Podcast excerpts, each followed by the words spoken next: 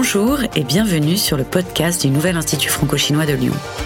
Nous vous proposons une série de rendez-vous, business, histoire et culture pour découvrir un peu plus la Chine d'hier et de demain. Nous espérons que ces échanges vous permettront de nourrir votre curiosité et de faire avancer vos projets. Aujourd'hui, vous écoutez la série Histoire animée par Alain Labatte.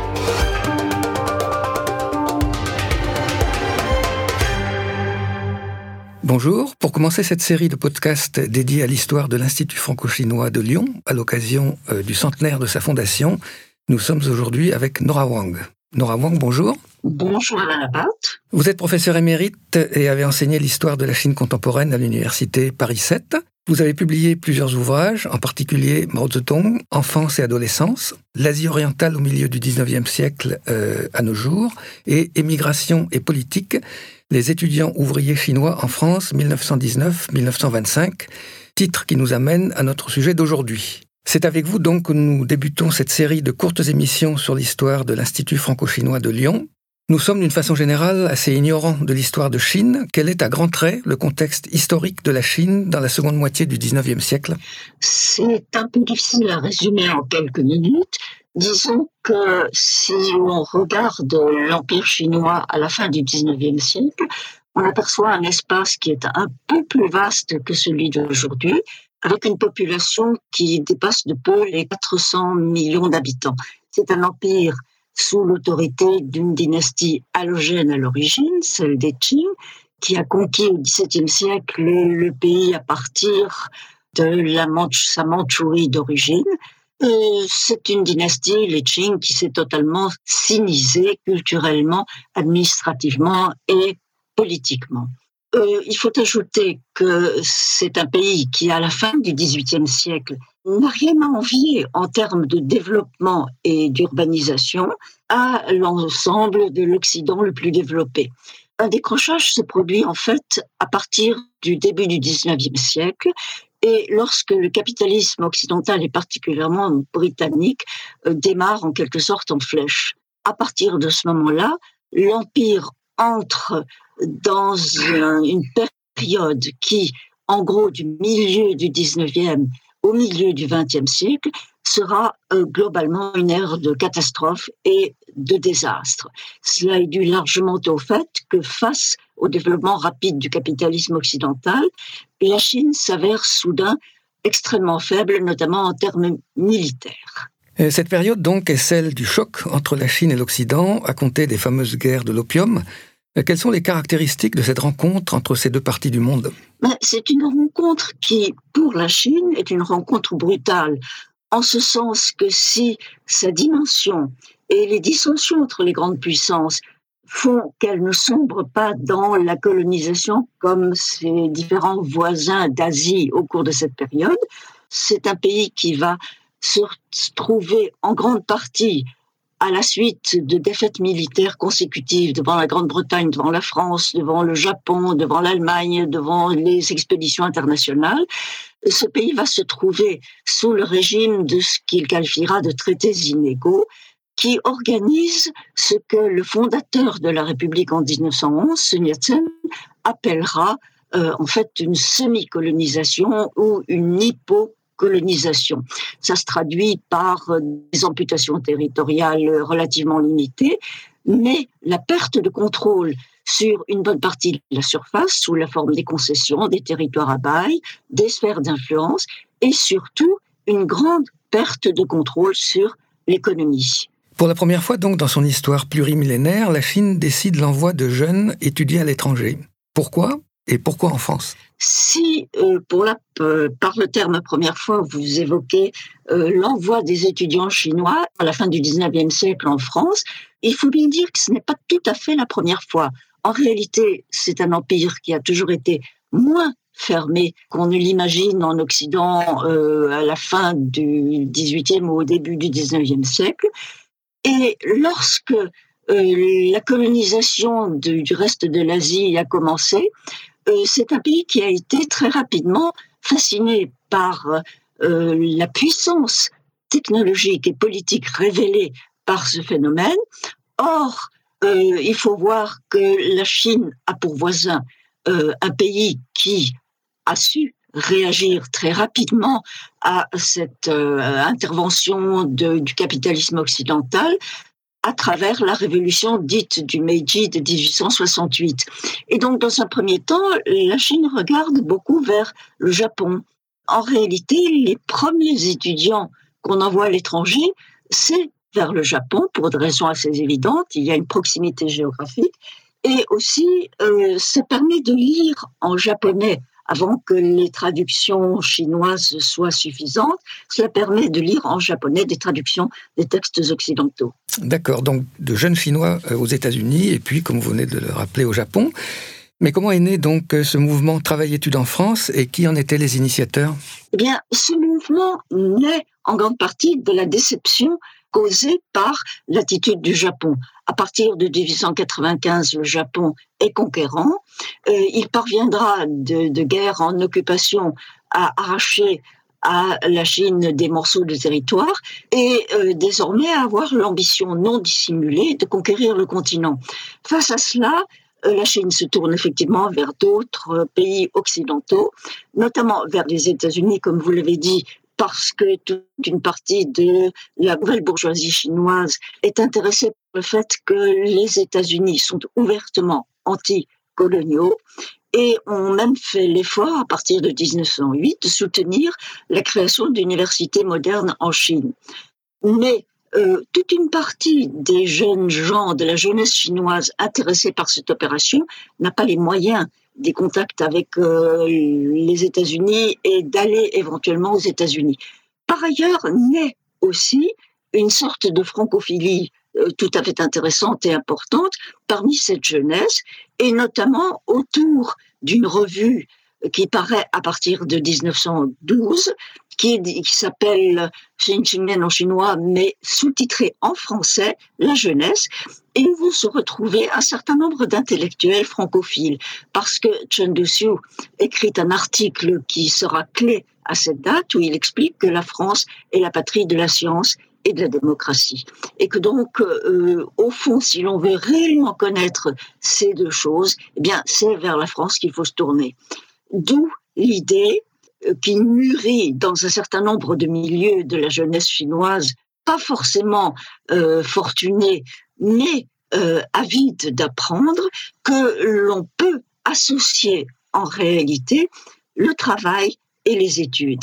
Euh, c'est le projet, au fond, euh, d'une émigration vers la France qui serait autofinancée et qui serait autofinancée parce que et surtout à partir de, des lendemains de la Grande Guerre et des destructions subies par la France, il règne l'idée qu'il sera facile en France de trouver du travail puisque euh, un million et demi de Français ont péri pendant euh, la guerre. C'est illusoire, mais cela vient à l'appui en fait de cette francophilie intellectuelle et cela explique que quelques milliers de jeunes Chinois est tenté dans un projet qui se formule à partir de la fin du 19e siècle, mais qui prend vraiment sa consistance au lendemain de la Grande Guerre, eh bien qu'ils aient tenté euh, de partir dans ces conditions-là, c'est-à-dire en essayant de trouver du travail tout en euh,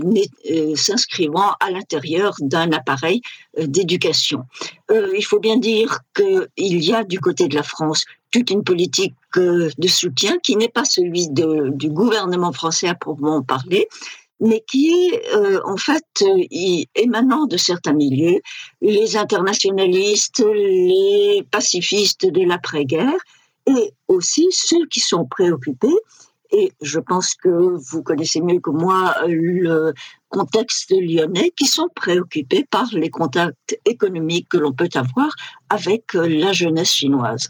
Tout à fait. Donc se met en place ce mouvement dit travail-études. Quelle était en fait la part du travail, des études et de l'activité politique chez ces jeunes gens? Ben, je, dirais qu'il y a deux étapes.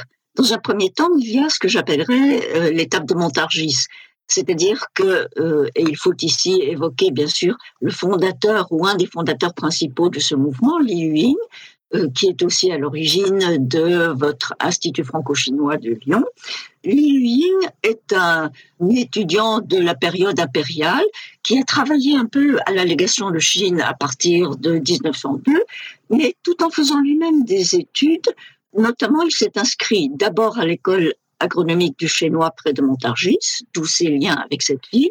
Et puis ensuite, il terminera ses études à l'Institut Pasteur. C'est un spécialiste euh, du tofu et euh, il créera même en 1908 une petite entreprise en France pour laquelle il fait venir des ouvriers chinois et, qui a pour but de fabriquer du tofu et au fond de convertir euh, la population française, précisons que c'est un végétarien, à l'intérêt alimentaire de ce produit. Alors, dans un, premier temps, à Montargis, il protège l'arrivée d'un certain nombre de jeunes gens et les milieux de Montargis l'aident à trouver du travail à ces jeunes gens. Mais à partir de, de, de, la fin de 1920, la France connaît une crise économique extrêmement forte et du coup, euh, l'emploi cesse d'exister. En même temps, la Chine a plongé dans une véritable guerre civile, donc les subsides que ces jeunes gens pouvaient éventuellement recevoir de Chine disparaissent aussi. D'où une seconde étape que moi j'appellerais l'étape de Billancourt ou l'étape de Boulogne-Billancourt. C'est le moment où euh, certains d'entre eux se convainquent que l'idée d'associer travailler études, ça ne marche pas. Hein, travailler 8 heures ou 9 heures en usine, et ensuite étudier, ben, euh, beaucoup doivent constater qu'ils n'y parviennent pas, ce qui fait qu'un certain nombre d'entre eux décident, après l'idée qu'ils pouvaient éventuellement être reçus dans ce qui allait s'avérer être le grand œuvre de Li Yuing, c'est-à-dire l'Institut franco-chinois de Lyon, et après avoir échoué dans leur tentative pour s'y faire recevoir, beaucoup retournent vers la Chine. Ceux qui restent sont essentiellement occupés par euh, euh, le chômage, la quête de, à travers toute la France d'emplois euh, qui sont extrêmement rares, et surtout et avant tout désormais par la vie politique et le militantisme. J'allais vous demander donc quelles difficultés rencontraient généralement ces jeunes gens et ces jeunes filles, puisqu'il y en avait aussi, donc vous venez de les évoquer. Oui. Euh, quelles furent les grandes figures de cette aventure du mouvement Travail-Études eh bien, euh, ces figures nous ont retenu, euh, si vous voulez, l'attention essentiellement parce qu'ils allaient devenir, euh, après l'avènement de la République populaire en 1949, ils allaient devenir des personnages politiques de premier plan. Je citerai essentiellement deux d'entre eux parce que je pense que leur nom est plus familier à un public français. Il y a d'une part Joan Lai, qui sera après 1949 et pendant plusieurs décennies le premier ministre de la République populaire. Et euh, derrière John Lai, il faut citer Deng Xiaoping, qui arrivera au premier plan de la vie politique chinoise dans les années 80. L'un et l'autre sont probablement les figures euh, dominantes de cette expatriation et de la vie politique qu'elle connaît. Quels sont donc les grands courants politiques qui ont inspiré ces jeunes gens? Euh, Il faut dire qu'au départ, lorsque le mouvement débute, ce sont plutôt des anarchisants, comme Li Ying lui-même, qui est au départ un anarchiste kropotkinien, et euh, d'où d'ailleurs son végétarianisme qui fait partie de ce, ce package idéologique, si je puis dire. Ce sont des jeunes gens qui n'ont pas d'opinion politique extrêmement claire au départ, mais qui, euh, au contact des lectures, euh, au contact de la société française, euh, je dis bien de la société française et non pas de, de partis politiques français, vont petit à petit se radicaliser. Ce qui fait que lorsque se crée en 1920-1921 un parti communiste en Chine, eh bien, on s'apercevra que la majorité de ces jeunes expatriés, ils sont entre 2 et 4 000, les, le nombre fluctue selon les périodes, la majorité euh, va, va être fondateur d'une branche française du Parti communiste chinois. Il y aura à côté quelques sociodémocrates, quelques ultra-conservateurs, il restera aussi quelques anarchistes, mais c'est bien là que se crée en partie le Parti communiste chinois. Euh, l'un des chapitres de votre ouvrage s'intitule Un 4 mai en France. Que représente en quelques mots le mouvement du 4 mai 1919 en Chine? Ben, Je peux dire que d'une certaine façon, le mouvement du 4 mai est la matrice de tout cet épisode. Au sens étroit du terme, il s'agit du 4 mai 1919, jour où éclatent à travers la Chine, mais d'abord à Pékin, de grandes manifestations de jeunes en colère et d'intellectuels qui les soutiennent et les suivent. Euh, c'est le résultat de la décision prise par la conférence de Versailles au lendemain de la Première Guerre mondiale d'attribuer au Japon la sphère d'influence qui était celle de l'Allemagne en Chine, euh, sphère d'influence sur le Shandong.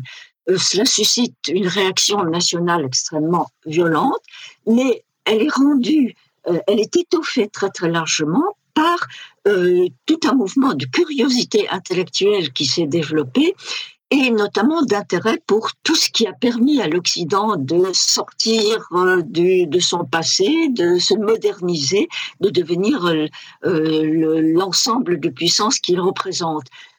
on critique donc dans ce mouvement tout ce qui est l'ancienne société. On critique aussi bien que la République ait succédé à l'Empire en 1911, l'état général de l'administration, on critique les vieilles mentalités, on critique Confucius, et d'une manière générale, donc, on est tourné vers un avenir qu'on espère à la fois moderne, démocratique, développé, scientifique, etc., etc. C'est la matrice de l'ensemble de ce mouvement. Donc nous sommes euh, en 1920-1921. Comment ce mouvement euh, travail-études a-t-il pris fin? Bah, Ce mouvement a pris fin, à mon avis, sur deux ou trois plans. Le premier, c'est le constat que l'utopie travailler en étudiant, ça ne marchait pas. Ça, euh, bon, la majorité l'a constaté assez vite. Certains, du coup, sont repartis dès 1921 parce qu'ils voyaient bien que ça ne, ça ne pouvait pas euh, se faire. Il y a à côté le fait qu'en Chine même se crée un parti communiste. Et donc, assez vite, les communistes chinois de, notamment Chen Dosiu, qui sera le premier secrétaire général du Parti communiste, sont constamment en relation épistolaire avec ces jeunes gens. Deux des fils de Chen Duxiu font eux-mêmes partie euh, de ce mouvement d'expatriation. Et donc, lorsque ce parti est créé, les dirigeants à Shanghai et en Chine en général appellent tous les expatriés à rentrer pour militer sur le territoire chinois. Euh, le troisième fait, c'est que ce qui restait après 1921 sur le territoire français, d'une part, vivait extrêmement mal, d'autre part, euh, se consacrer à l'encadrement et la pénétration politique d'un certain nombre de Chinois qui vivaient en France et qui étaient en quelque sorte les survivants des 140 000 Chinois recrutés par la France et la Grande-Bretagne pendant la Grande Guerre. Mais ils s'aperçoivent assez vite que leurs efforts pour manifester se heurtent à l'autorité française qui n'admet que très mal leurs manifestations et pourtant leurs manifestations ne sont pas tournées contre la France, elles sont tournées essentiellement contre la légation de Chine qui représente une république désormais unie. Euh, le résultat, c'est que la position de beaucoup de ces militants devient intenable. D'ailleurs, après une dernière manifestation en 1925, la plupart d'entre eux sont expulsés en général vers la Belgique ou vers l'Allemagne, par euh, pays par lesquels ils gagneront Moscou. Et donc, c'est en 1925, en gros, que l'ensemble euh, a fini de s'effilocher et disparaît. Peut-on dire, selon vous, que l'ouverture de l'Institut franco-chinois de Lyon en septembre 1921 marque effectivement la fin de ce mouvement? À la fois, cela le marque, je pense, dans la tête de ces jeunes gens, mais non pas dans leur projet dans l'immédiat. Dans leur euh, analyse de la situation, oui, c'est certain. Et notamment parce que un certain nombre d'entre eux, 104 si j'ai bonne mémoire, se sont précipités à l'ouverture de l'Institut franco-chinois de Lyon en espérant ou en espérant plus ou moins, euh, c'est pas très très clair, être admis à cet institut qui faisait partie du projet initial de Liu Mais euh, bien entendu, euh, c'est impossible. Euh, ils seront emprisonnés, expulsés, etc., etc. Et désormais, l'Institut franco-chinois de Lyon est complètement en marge de cet épisode. D'ailleurs, les nouveaux étudiants de l'Institut franco-chinois qui arrivent n'ont pas grand-chose à voir avec euh, les étudiants ouvriers. Merci beaucoup Nora Wang. Je renvoie notamment à votre passionnant ouvrage sur les étudiants ouvriers chinois en France, paru aux éditions Les Indes Savantes. Dans un prochain enregistrement, nous verrons comment fut créée l'Université franco-chinoise de Pékin et sa sœur cadette, l'Institut franco-chinois de Lyon. Bon, eh bien, merci beaucoup et au revoir.